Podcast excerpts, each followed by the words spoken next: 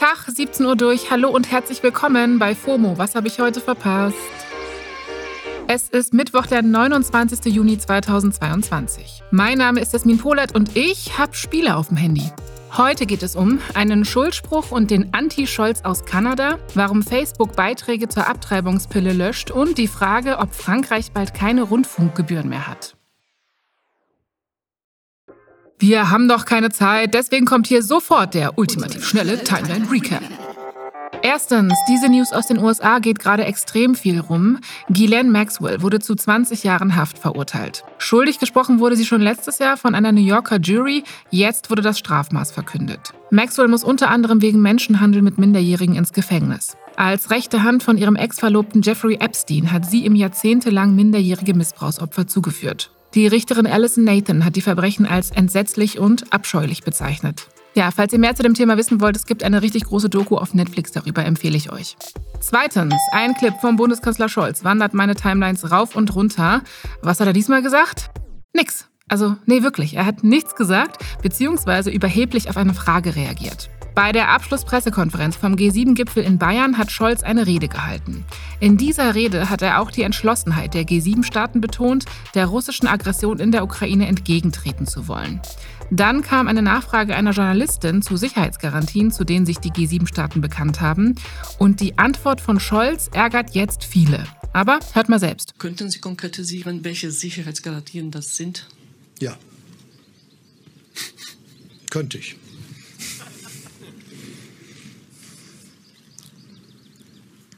Das war's. Ja, das war's mal wieder komplett, aber echt. Schmallippe Scholz hat uns ausgedribbelt. Drittens, wie man vernünftig antwortet, hat Drake gezeigt. Der hat nämlich in seiner Insta-Story ein TikTok geteilt, in dem sich ein User über Drakes vermeintlich inhaltsleeren Lyrics lustig macht. Mit der Überschrift Drake Be Like singt der TikToker das hier.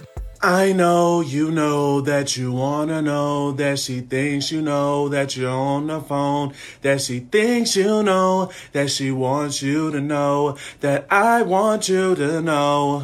Yo, Drake hat das Video in seiner Story geteilt mit den Worten Fuck y'all, vier crying laughing Emojis.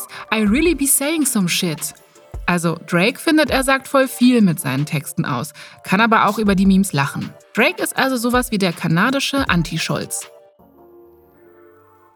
Viertens, beunruhigende Nachrichten. Travis Barker ist ins Krankenhaus eingewiesen worden. Das Celebrity-Portal TMZ hat Fotos veröffentlicht, auf denen Barker auf einer Trage liegt. An seiner Seite ist seine Frau Courtney Kardashian.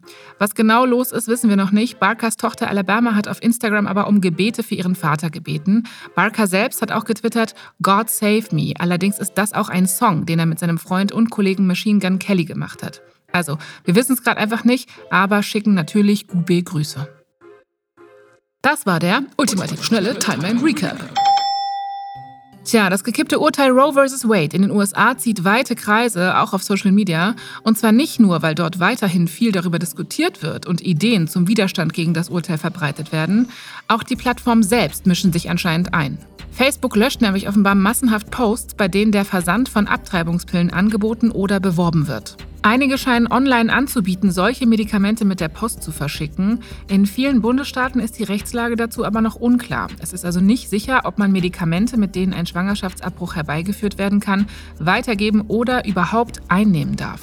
Eine Recherche der Plattform Motherboard zeigt jetzt aber, dass der Konzern Meta scheinbar Beiträge sperrt, in denen NutzerInnen diese Abtreibungspillen zum Versand anbieten. Und zwar auch in Staaten, in denen das gesetzlich erlaubt ist. Laut Facebook verstoßen die Beiträge gegen die Nutzungsstandards für Waffen, Tiere und andere regulierte Waren. Das hat der Meta-Sprecher Andy Stone auf Twitter mitgeteilt. Das Ding ist aber, komplett wortgleiche Beiträge, in denen nur das Wort Abtreibungspillen durch die Begriffe Waffe oder Schmerzmittel ersetzt wurden, werden nicht gesperrt. Hm, makes you think. Meta hat nicht erklärt, warum da solche Unterschiede gemacht werden. Der Sprecher Andy Stone hat aber eingeräumt, dass es bei der Unterscheidung und Durchsetzung dieser Richtlinien zu einigen Problemen gekommen sei. Darunter auch auf Instagram, das ja genauso zu Meta gehört. Die Probleme korrigieren sie gerade, sagt er. Cool. Und wer korrigiert die Probleme, die der Supreme Court gemacht hat? Wäre meine Frage. Zum Schluss noch diese News. In Frankreich könnte es bald keine Rundfunkgebühr mehr geben.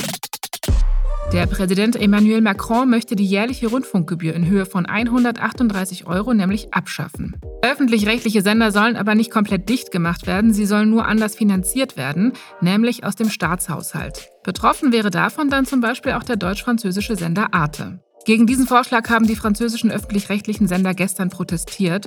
Und zwar, indem sie zum Beispiel im Radio nur Musik gespielt haben und im TV nur Wiederholungen gezeigt wurden. Also keine neuen Wortbeiträge. Macron will mit dieser Maßnahme die Wirtschaft ankurbeln, sagt er.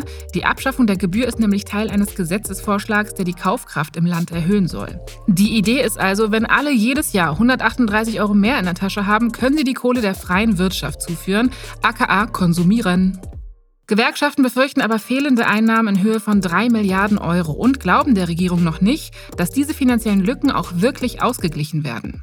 Im Protestaufruf der Gewerkschaften heißt es, dass sie eine Verarmung der Sender befürchten und dass diese dann Willkür und ständigem politischen Druck ausgesetzt sein könnten. Auf Twitter trendet deswegen seitdem auch der Hashtag Touche pas aux médias publics, also übersetzt, fasst die Öffentlich-Rechtlichen nicht an.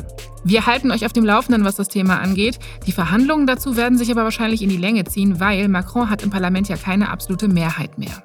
Ja, that's Demokratie, ne?